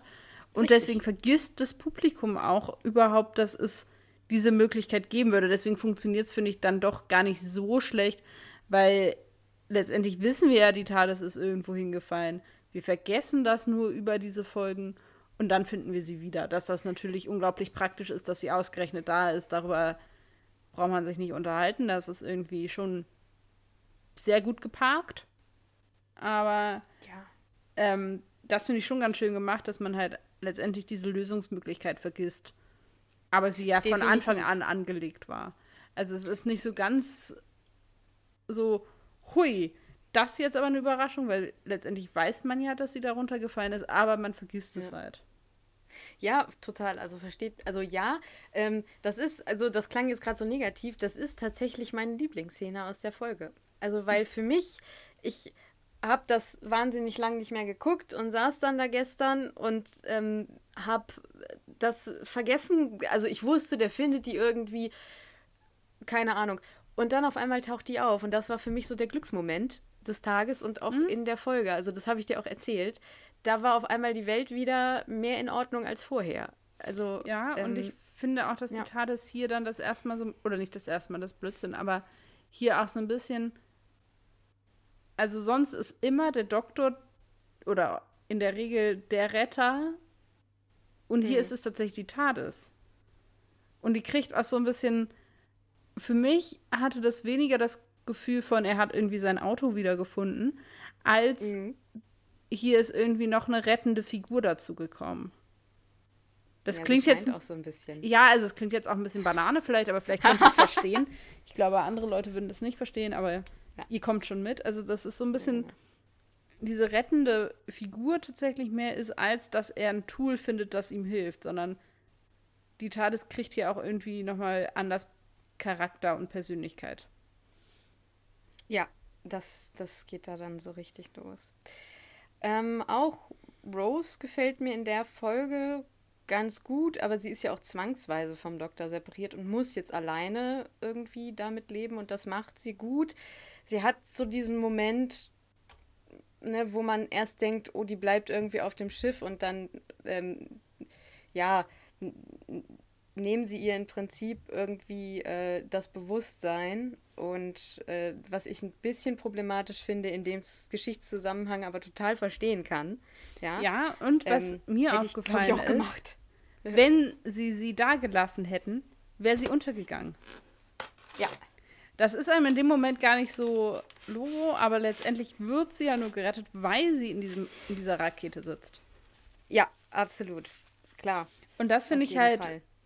An sich. Und ich finde letztendlich, weil auch ich diesen Captain, der sagt, ich habe zu viele Crewmitglieder verloren, also dass das die ja. Motivation ist, sie so gewaltvoll mitzunehmen, finde ich rechtfertigt das so ein bisschen. Dass das kein, keine coole ja. Aktion ist, ist klar irgendwie. Aber zu sagen, ich stelle jetzt, du bist gerade in einem Moment, wo du gar nicht beurteilen kannst, was du gerade machst, weil du viel zu emotional ja. bist. Also, und das ist ja, zeichnet ja auch einen guten Anführer oder eine gute Anführerin aus oder einen guten Chef oder wie auch immer, dass das eine Person ist, die die Situation überblickt und darüber hinausschauen kann. Also eindeutig Definitiv. gutes Captain-Material hier, zu sagen, ja. drauf geschissen, du hast hier deine Autonomie nicht verspielt, aber ich sehe gerade, was für dich besser ist und letztendlich ja ist es auch so. Ja, definitiv. Das ist jetzt nicht und ja, und sie hat auch die ganze Folge lang äh, sehr viel, ähm, ja, sie führt das, diese, diesen Weg durch diese Lüftungsschächte oder so, da, da führt sie ja auch so ein bisschen an und behält auch irgendwie ähm, einen kühlen Kopf und so. Also es ist schon auch eine gute Rose-Folge, finde ich. Ich finde, es ist sogar eine sehr gute Rose-Folge, ja. weil ich finde, man jetzt zum ersten Mal, oder ich zum ersten Mal auf jeden Fall den Moment hat, wo man wirklich sieht, dass sie sich weiterentwickelt hat, weil sie eben durch das, was sie mit dem Doktor erlebt hat, genau das machen kann, wie sie es tut. Also genau. die hätte vor ja. zwei Staffeln nicht die anführen können, sie hätte nicht diesen Überblick gehabt, sie hätte das nicht mit dem Selbstbewusstsein tun können. Also man merkt, okay, offensichtlich hat das auch auf diese Figur und auf sie als Person einen positiven Effekt, diese Reisen. Und das spielt sich hier irgendwie aus und das finde ich schön zu sehen. Und dass sie die auch rumkommandiert und dass sie da das in die Hand ja. nimmt, weil, also ich finde die Motivation ein bisschen mistig, aber letztendlich, na gut, so dieses Ich will meinen Doktor wieder haben und deswegen mache ich das, na gut, okay, na gut, was soll's. Geschenkt. aber, ähm, genau. Was ich tatsächlich ein bisschen, das Einzige, was ich blöd finde und was, glaube ich, am Schreiben liegt und wo vielleicht irgendwer auch nicht ganz was zu Ende gedacht hat. Und zwar redet sie die ganze Zeit nur davon, den Doktor zu retten aus dieser Grube ja. und nicht Aida. Und das finde ja. ich mucksig. Und ja. hätte leicht vermieden werden können, weil dann hätte sie, also das hätte man im, im, im Dialog einfach anders machen müssen. Definitiv. Weil ihr Aida total egal zu sein scheint, was ja für den Doktor überhaupt nicht stimmt, weil er sich sie ja auch total kennenlernt da unten als Team und die auch als Team irgendwie zusammenarbeiten müssen. Ja. Aber Rose hat da überhaupt kein Gefühl für und das ist eigentlich was, was ihr nicht ähnlich sieht. Ja, weil sie die, also sie ist ja auch total der Empathieträger, ne? Sie setzt sich ja auch in der ersten Folge äh, so für die Uts ein und so weiter und ja. so fort. Oder hat da so diesen Hang zu sagen, okay, ähm, was ist das hier mit Sklaverei und so? Ja. Über die Uts haben wir noch gar nicht gesprochen. Ähm, die sind, glaube ich, so ein bisschen die Verlierer der Folge, würde ich jetzt einfach mal sagen. Obwohl ähm, ich, also ja, klar, die gehen halt alle hops, so, das ist schon nicht gut. Ja. Aber was ich so ein bisschen für mich weitergesponnen habe, ist, das ist ein ganz kleiner Moment, aber ich finde ihn nicht unwichtig. Ganz am Ende der Folge äh, nimmt ja der Captain irgendwie ja. sein Logbuch auf oder wie auch immer. Und alle Ut werden einzeln genannt und dass sie mit Ehren quasi deceased sind. Und ja. das, glaube ich, könnte quasi der erste Schritt auf jeden Fall für diese drei sein, die Ut anders zu sehen, als sie sie vorher wahrgenommen haben. Dass dafür Definitiv. 50 davon in, in ein schwarzes Loch gejagt werden mussten. Hm? Aber ich finde, dass da schon so ein Moment von, okay, vielleicht denken wir das um und dass sie nicht einfach sagen, naja, wir müssen die nicht aufzählen, wenn es darum geht, wer auf dieser Mission gestorben ist, weil die sind ja eh irgendwie nur Arbeitskräfte. sondern Ja. sie werden genannt und sie werden auch noch einzeln genannt. Also es ist noch nicht mal so, dass man sagt, jo, und alle 50 U tot, sondern einzeln. Und mit Honor. Genau, Feierabend, sondern das finde ich, also es wird sich die Zeit genommen. Klar, dass die nicht alle irgendwie, ne, die haben alle Zahlen und keine Namen. Klar, da ist noch ganz viel Luft nach oben, aber an sich ist das der erste Schritt in die richtige Richtung. Richtig. So viel zu den U. Ähm, ja, um das mit Rose zu Ende zu bringen, ähm, wie findest du den Moment, wo der Doktor sagt, äh, dass er an Rose glaubt? Ja, Unten? weiß ich nicht so richtig. Also ich glaube, ehrlich gesagt, brauchten die ja in dieser Konstellation von, er, also die haben sich ja selber eine Falle gestellt, indem sie das so geschrieben haben, dass wenn dieses Gefängnis von diesem Satanswesen zerstört wird, der Planet in dieses schwarze Loch fällt. Das ist ja an sich gefängnistechnisch ein großartiges, großartiger Aufbau, hat der Doktor recht. Aber irgendwie mussten sie ja einen Grund finden, warum der Doktor sich dazu entscheidet, dieses Gefängnis zu zerstören. Mhm. Und das irgendwie war das, womit sie punkten konnten. Ja, war so ein bisschen so, ähm, Anders kann ich das nicht Hintertürchen. einordnen. Ja, war so ein also bisschen Hintertürchen. irgendwie wirkt es fehlplatziert. Also er hätte auch irgendwie sagen können, ja, ich weiß nicht, weil ich glaube nicht, dass der Doktor an Rose glaubt. Nein, glaube ich auch nicht. So. Also, weil das ist einfach völlig über ihren. Er weiß ja, er kann sie ja. Es ist nicht so, dass er nicht an sie glaubt. Ich glaube, dass er sie sehr realistisch einschätzen kann. Und ihm ist völlig, also ihm sollte völlig klar sein, und ich glaube, das ist ihm auch klar, dass natürlich Rose da im Prinzip sehr eingeschränkte äh, Handlungsmöglichkeiten hat, ja. Letztendlich sehen wir ja auch, dass sie die Entscheidung zu diesem Planeten zu verlassen nicht trifft, weil natürlich nicht aus ihrer Perspektive ist das das Letzte, was sie sozusagen mit dem Doktor verbindet, so, Ja. ne? Also sie, äh, das ist völlig logisch alles. Ähm, darauf wollte ich nur noch mal eingehen, weil am Anfang dachte ich so, ach, ist ja eigentlich ganz schön. Und dann habe ich so angefangen, drüber nachzudenken und dachte, hm, ist aber auch schon so ein bisschen Hintertürchen, ne? So. Ja, und irgendwie halt auch, also es wäre vielleicht schlauer gewesen zu sagen, aber, also es ging ja auch darum, dass er nochmal sagen kann, woran er eigentlich glaubt. So, und er hätte ja sagen können, und ich glaube daran, dass am Ende alles gut wird oder so. Ja. Hätte einen ähnlichen Effekt haben können. Aber na gut. Genau, ich fand nochmal schön, dass äh, die einzelnen Crewmitglieder auch nochmal ein bisschen mehr Platz bekommen haben. Also ich fand die ja in der ersten Folge schon alle an sich hatten die ihre sympathischen Momente. Irgendwie finde ich es ein bisschen witzig, dass äh, das einzige Geheimnis, was Tobi hat, dass er eine Virgin ist, äh, Ja. ist so ein bisschen so, okay, na gut. Dem wollten wir irgendwie nicht noch mehr Raum geben, ich weiß nicht. Geschenkt. Ähm, aber an sich sind das auch alles sehr sympathische und nahbare Nebencharaktere, die ich irgendwie. Also ich hätte es sogar schön gefunden, wenn man die irgendwann noch mal tatsächlich wieder trifft oder so. Die haben durchaus auch ein Potenzial für nochmal wiederkommen. Ja.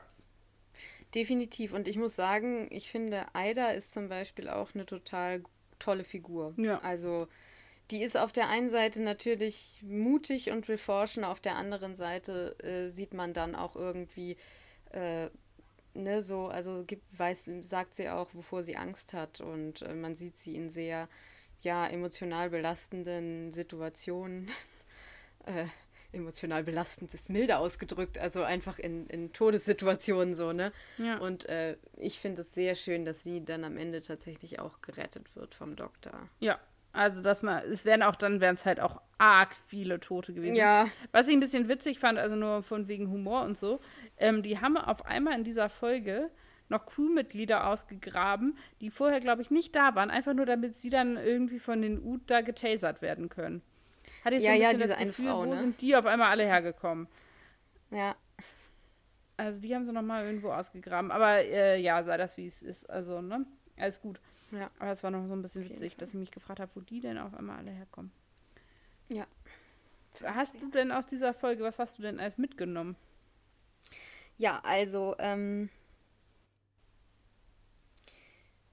ich glaube, ich bin sehr darauf hängen geblieben, dass eine, eine Personifizierung, beziehungsweise ähm, also das Böse grundsätzlich erstmal aus uns selbst kommt. Ähm, und dass, dass ein Konstrukt so machtvoll sein kann. Ich meine, das wissen wir, aber das ist schon, also das hat mir das nochmal so viel vergegenwärtigt. Und dann natürlich auch immer diese Ambivalenz in der Frage, wie, wie weit ist es dann Konstrukt? Mhm. Ne? Also, Ja. weil die Folge ja durchaus auch das fragt, ne? Also inwiefern ist es ein vollkommenes Konstrukt? Weil in der Serie ist es kein komplettes Konstrukt. Nee. Das habe ich mitgenommen. Okay, dann ist halt einfach meins. Was hast du denn Klingt dann Achso. gegen einfach richtig gar nicht so durchdacht. Ähm, ja, ich habe so einen richtig, richtig schlauen, hohlen Satz aufgeschrieben. Religion ist individuell und doch kollektiv. Naja, aber das ist ja kein, kein, kein platter Satz, sondern das ist ja total richtig. Und ähm, ich glaube, dass, aber das wird, das, ich, das, ich finde, das kommt immer noch zu kurz. Also Ja. wie viel gerade so diese, ich, mir ist das, ich, abrahamitischen äh, Religionen, also insbesondere Islam, Christentum und Judentum, dann doch irgendwie gemeinsam haben. Also zwei davon teilen sich sogar ein erstes Buch im Prinzip, ja. Ähm, Alle drei. alle drei in sogar. vielen, vielen Zügen, ja. So, ähm, aber das wird ja überhaupt nicht, also bei ganz vielen überhaupt nicht zugelassen. Ja. Deswegen ist das überhaupt kein hohler Satz, sondern total richtig und total wichtig, das immer wieder zu betonen. Ihr habt mehr gemeinsam, als ihr gegeneinander habt. So ist es. Das, Also- ähm, ja, und halt auch, das zeigt halt auch, dass selbst eine Figur wie der Doktor, der ja letztendlich irgendwie sich eigentlich gegen Religion setzt und stellt, wenn man so möchte, Hm. auch irgendeine Form von Glauben hat. Ja. Das würde mich jetzt direkt zu meinem Zitat überleiten. Ja, sorry, genau. Was ist dein Zitat? So. Ich habe zwei. mhm. Und zwar zuerst ist es eine Unterhaltung zwischen dem Doktor und äh, der Bestie. Hm. Der Doktor fragt, What does before time mean? Und die Bestie antwortet darauf, Before time and light and space and matter. Before the cataclysm. Before the universe was created. Der Doktor darauf, That's impossible. No life could have existed before then. Und darauf fragt dann die Kreatur, Is that your religion? Und der Doktor sagt, It's a belief. Äh, Und das zeigt halt, okay, auch der Doktor hat halt ein System, in dem er Dinge einordnet. Ja, total. Ähm, soll ich jetzt erstmal meins machen und Ja. dann du das zweite hinterher? gerne. Okay. Ähm, also ich habe aus dieser Unterhaltung aus dem Fahrstuhl ganz einfach, äh, der Doktor fragt unter anderem, which devil are you? Und dann sagt das Biest, all of them. Und der Doktor sagt, what then? You're the truth behind the myth? Fragezeichen. Ja. Das kann das Tier jetzt wunderbar. Ganz, ganz gut. Sehr, sehr, Ganz, sehr, ganz sehr gut. schön. Süß. Kussi und Bussi aus dem Soester Zoo. Süß. Okay, äh, Spaß beiseite, aber das ist einfach meins, weil, ja, das ist so für mich die Frage aller Fragen.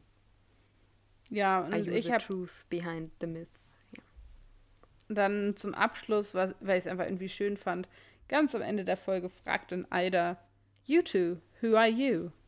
Und der Doktor antwortet, Oh, the stuff of legend. Auch sehr schön. Das ist richtig. Das stimmt. Hast du eine Quizfrage für mich? Ja, es ist weniger eine Quizfrage, als dass ich ähm, so ein bisschen überlegt habe, ja, stell du dir mal vor, du bist in dieser Rakete und du kommst von dieser Mission wieder und wirst dann zu Hause gefragt, und wie war's? Kannst du dann, also kannst du das berichten oder oder wie berichtet man davon?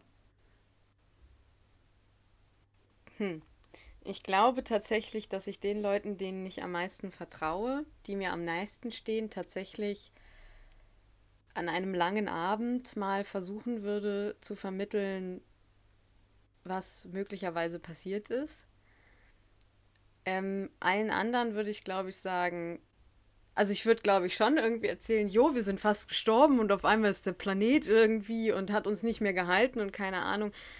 Ich weiß nicht, ob ich die ganze Kiste mit dem Teufel abziehen mhm. würde, einfach weil das auch eine wahnsinnig lange Geschichte ist. Und man kennt es ja von sich, dass man je nachdem, mit welcher Person man redet, Geschichten auch. Man lügt nicht, aber man lässt manche Dinge einfach weg, die man als äh, nicht erzählenswert erachtet äh, in bestimmten Konstellationen, wo man so denkt, damit kann derjenige jetzt nichts anfangen äh, mhm. oder das wäre irgendwie zu hoch gegriffen oder wir haben irgendwie nur eine halbe Stunde Zeit für dieses Gespräch. Äh, wenn ich das erzähle, dann müssen wir drei Stunden drüber reden, ja. ja. Also, aber ich glaube, ich würde schon versuchen, ein bisschen gerade meinen engsten Leuten zu erzählen, was passiert ist, einfach damit die wissen, was mit mir passiert ist, so. Hm. Vielleicht. Ja. Ich habe meine Frage an dich ist dann, glaube ich, in die andere, also ist, glaube ich, dieses Mal irgendwie ein bisschen platt. Ich weiß gar nicht, ich habe mich gefragt, wie sieht denn ein möglicher Teufel in deinem Kopf aus? Und das kann entweder total platt, wie du dir halt irgendwie so ein popkulturelles, was dir als erstes in den Kopf kommt, oder hast du dir schon mal konkret Gedanken darüber gemacht, wie irgendwie so theologisch das ausschauen könnte? Also äh, theologisch finde ich, ist das erstmal, würde ich das tatsächlich beiseite legen, weil das ja. äh, kann ich nicht fundiert beantworten. Aber ich glaube tatsächlich, also ich ganz persönlich, und das wäre vielleicht auch die spannendere Antwort, weiß ich nicht.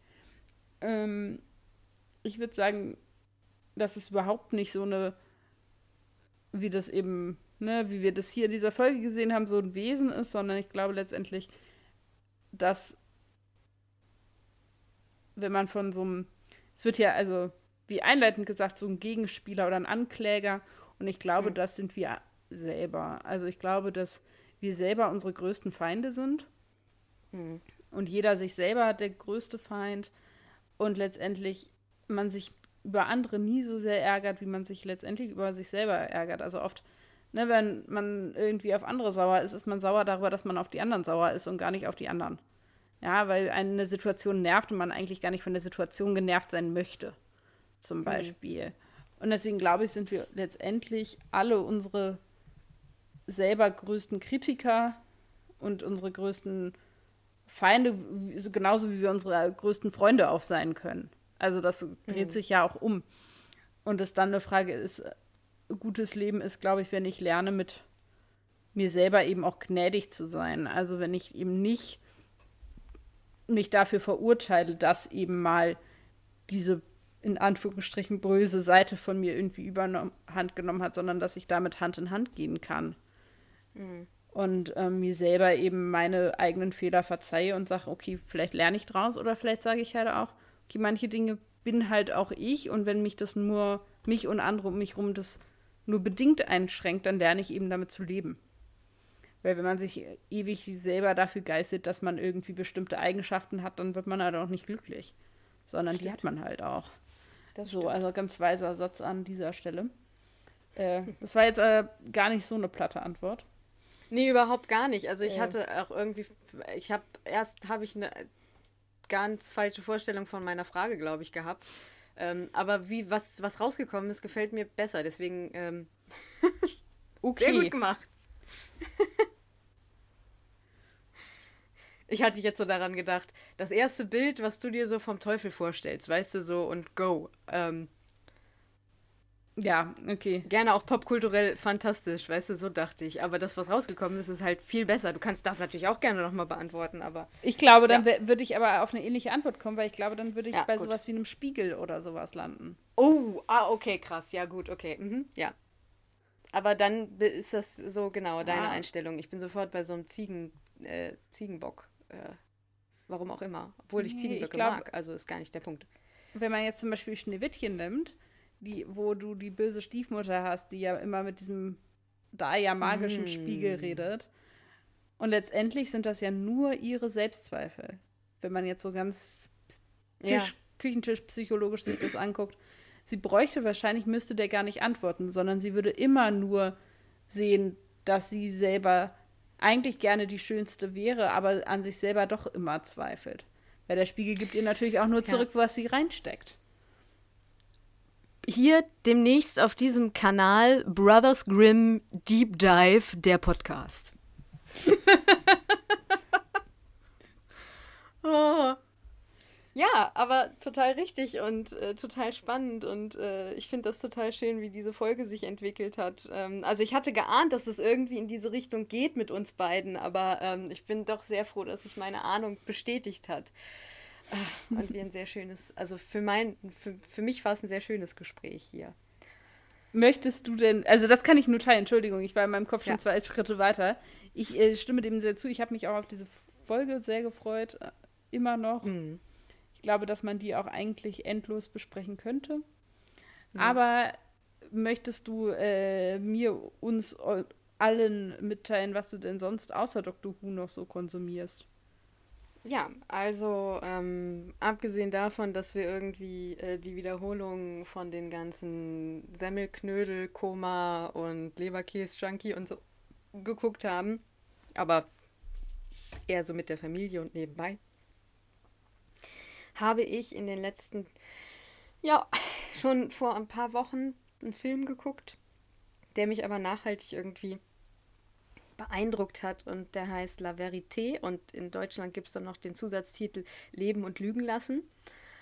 Das ist ein französisch-japanischer Film und jetzt werde ich den Namen komplett vermasseln. Ähm, das ist, der ist von Hirohasu Kurida also Hirohasu Kurida. Ich hoffe, ich habe das. Also guck das auf Wikipedia nach. Ich, ist ein japanischer oder französisch-japanischer Regisseur. Ich weiß es ehrlich gesagt. Ich bin mir gerade. Okay, also, äh, willkommen bei einer neuen Ausgabe von Tabea redet sich um Kopf und Kragen. Ihr wisst, was ich meine. Der Film, der Film ist von 2019 und vereint das erste Mal zwei große französische Schauspielerinnen, und zwar Catherine Deneuve und Juliette Binoche die spielen Mutter und Tochter. Und wäre Catherine Deneuve nicht so eine wahnsinnig gute Schauspielerin, könnte man sagen, sie spielt sich eigentlich selber, weil sie eine alternde französische Schauspielerin spielt, Tata, deren Tochter, also sie hat ihre Biografie geschrieben und jetzt kommt ihre Tochter mit ihrem Mann, äh, der übrigens von Ethan Hawke gespielt wird, aus Amerika, weil sie in Amerika lebt und so weiter und so fort. Ihr Mann ist da Schauspieler ähm, und sie ist Drehbuchautorin und die kommen nach Frankreich, ich glaube Paris sogar, um der Mutter zu diesem Buch zu gratulieren, mhm, okay. zu diesem veröffentlichten. Und äh, die Tochter liest es dort tatsächlich auch zum ersten Mal. Sie durfte es vorher nicht lesen. Und dann kommt halt der die, das ganze Beziehungsdrama zwischen Mutter und Tochter also total hoch. Es ist eine Geschichte, äh, es ist so eine Mutter-Tochter-Geschichte, was da alles für, also es ist eine schwierige Beziehung, was da alles für Verletzungen stattgefunden haben und so weiter. Soweit so vertraut, man kennt diese Geschichten, aber ähm, der Film geht damit sehr unaufgeregt um. Also es ist überhaupt kein Schreiduell oder gar nicht, wir steigern uns gegenseitig so weit hoch, bis wir irgendwie in unseren Gemeinheiten und Fiesheiten nicht mehr zurückkommen, sondern ich finde, es ist total nahbar und sehr sensibel gedreht. Also die verletzendsten Momente sind so irgendwie die ganz stillen Momente oftmals, was tatsächlich in Wirklichkeit auch bei, in meiner Wirklichkeit zumindest öfter so ist, weil man sich mhm. einfach nicht immer ein Schreiduell liefert ähm, was so an eigener Verletzung im Inneren passiert, die man vielleicht auch gar nicht so erzählt gleich, wenn es passiert, sondern vielleicht erst Jahrzehnte später, weil es sich dann irgendwie aufgebaut hat. Ähm, und vor allen Dingen, dass man eben auch ähm, trotzdem mit dem anderen Menschen aufgewachsen ist und äh, den auch liebt und eine Beziehung dazu hat und dass nicht alles vorbei ist, nur weil man irgendwie mal seine Beziehung aufarbeitet. So total ruhig äh, inszeniert, ruhig gedreht, wirklich nichts, wenn man irgendwie einen super aufregenden, spannenden, äh, geladenen Film sehen will, sondern mhm. wenn man wirklich mal so einen ruhigen, ähm, ja, ganz sensibel gedrehten Film gucken möchte. Und ich habe den sehr genossen, er hat mich sehr berührt und deswegen die Empfehlung an dieser Stelle, es gibt ihn nur auf Disc bis jetzt. Also es gibt ihn noch ne, auf keinen ähm, Plattformen oder so. ähm, DVD oder Blu-ray. Müsst ihr euch kaufen, wenn ihr den gucken wollt. Ja, aber der ist es, finde ich, auch wert. Äh, genau. Ja, das ist meine Empfehlung an dieser Stelle. Ja, ich habe noch einen äh, Weihnachtsnachtrag, wenn man so möchte. Ähm, Weihnachten ist ja auch bis zum 6. Januar und deswegen habe ich beschlossen, möchte ich doch das mitnehmen, weil das für mich eine Entdeckung der letzten Tage tatsächlich ist. Also es ist frisch gebacken quasi. Cool. Und zwar bin ich da so ein bisschen dem Algorithmus verfallen und ähm, habe, als ich Netflix angemacht habe, einfach das, was mir als die Nummer Top 5, die heute in Deutschland geguckt wurde, mir angeguckt und war völlig begeistert. Und zwar handelt es sich um einen Weihnachtsanimationsfilm mit dem Namen Klaus. Oh, geil. Aus dem letzten Jahr 2019 oder aus dem vorletzten Jahr 2019, wenn wir es ganz genau Ach, ja. nehmen. Und ähm, der kommt tatsächlich aus Spanien, der Film, hat auch mehrere Annie Awards gewonnen, war unter anderem für den Oscar nominiert. Ich finde, man kann ihn auch nach Weihnachten noch gucken. Definitiv. Was mich persönlich auch im ersten Moment auch schon ein bisschen begeistert hat, war das nämlich was, was in unserer Welt tatsächlich ein bisschen vergessen worden ist, thematisiert wird, nämlich das Schreiben von Briefen. Ja. Und ich selber habe dieses Jahr, ich glaube, knapp an die 18 Weihnachtskarten geschrieben, weil ich nicht schlau war. Nee, stimmt gar nicht. Ich habe sogar mehr geschrieben, die hatte ich ein bisschen verteilt, aber ich habe einen Nachmittag so 16 Karten geschrieben. Da hat der Arm dann schon geschmerzt. Mhm. Unter anderem, weil man es eben auch nicht mehr gewohnt ist. Ich finde es aber eine großartige Tradition. Ich bin eine wirkliche Verfechterin des Schreibens von Karten und meinetwegen auch gerne Briefen. Mhm. Genau, und es ein ganz bisschen, also gucken kann man den eben, wie gesagt, auf Netflix. Ich weiß nicht wie lange, aber ich nehme mal an, auch noch bis, wahrscheinlich bis in den Januar rein, so wie ich das einschätze. Genau, ist ein Weihnachtsfilm und ich will gar nicht so viel vorwegnehmen, aber so vielleicht ein bisschen vom Anfang ist, geht, ist auch, also auch nur weil er animiert ist, heißt das nicht, dass es kein Film für große und kleine Menschen ist. Ich mhm. finde, dass das ein altersübergreifender Film ist. Und letztendlich fängt es damit an, dass eben ein junger Erwachsener in der ja, Postschule ist und lernt, Briefträger zu sein, wenn man so möchte. Und der ist halt furchtbar verwöhnt und verzogen. Und daraufhin sagt irgendwie der Vater, ich habe die Schnauze voll, dir den Würfelzucker hochkant den Hintern hochzublasen und machst jetzt was Anständiges. Du bist jetzt eigentlich voll ausgebildet und zwar kommst du ich habe jetzt leider den Ortsnamen vergessen, aber du kommst irgendwie an den letzten Ort der Welt, wo mhm. eigentlich sich keiner mehr Post schreibt und ich unterstütze dich erst wieder, wenn du es schaffst, dass dort 6000 Briefe verschickt wurden. Und das ist die Prämisse dieses Films und dann nimmt das seinen Lauf und mehr würde ich auch gar nicht sagen. Alles andere wird sich dann zeigen. Ich finde ihn zauberhaft. Also es war so ein echter Juwel, den ich entdeckt habe. Das ist hab. ein großartiger Film.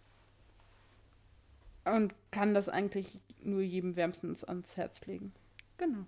Sorry, du warst gerade eingefroren und dann habe ich dir reingeredet. Das kriegst du beim Schnitt irgendwie. Zerst du das Krieg raus, ja, ich stimmt. Raus. Warum habe ich das jetzt eigentlich? Übrigens, ich habe, während du erzählt hast, also erstmal absolute Empfehlung auch von mir. Guck, Klaus ist ein super, super toller Film. Habe ich auch jetzt erst die Zeit wieder geguckt. Okay, und ich habe nochmal geübt nochmal, um hier auch wirklich irgendwie hoffentlich diesem Namen gerecht zu werden.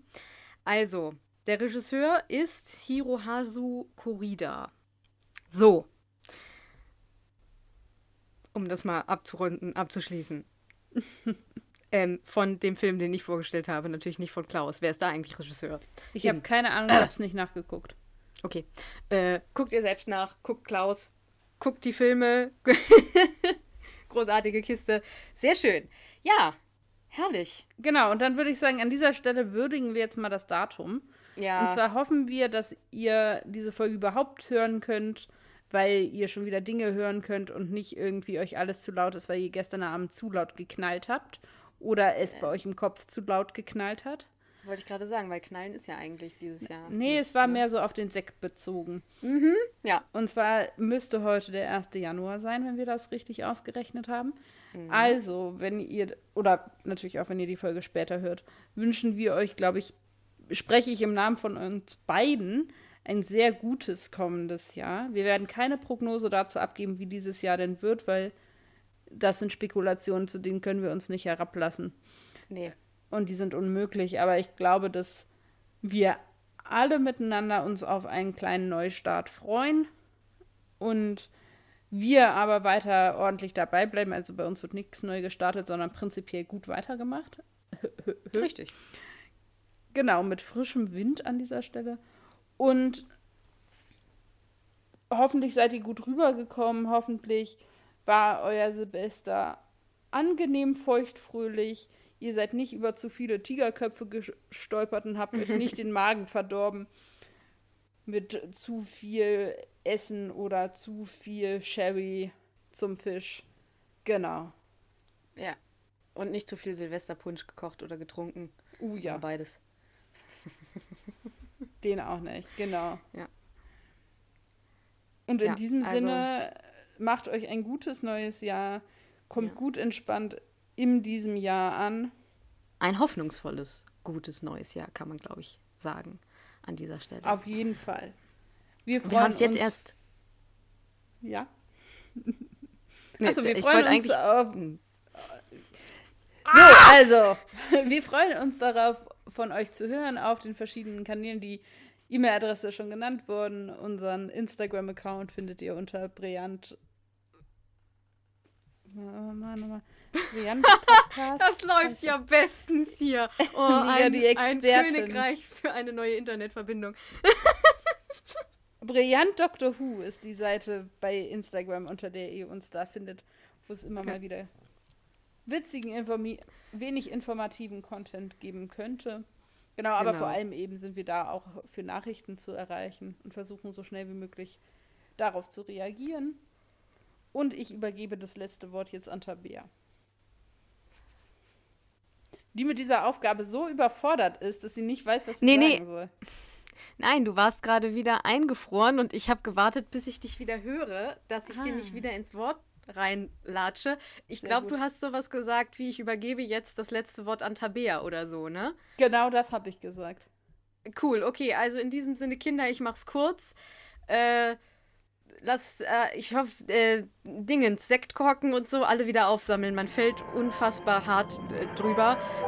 Äh, macht was Kreatives und bis nächste Woche. Ade. Abmoderation sind echt unsere Qualität.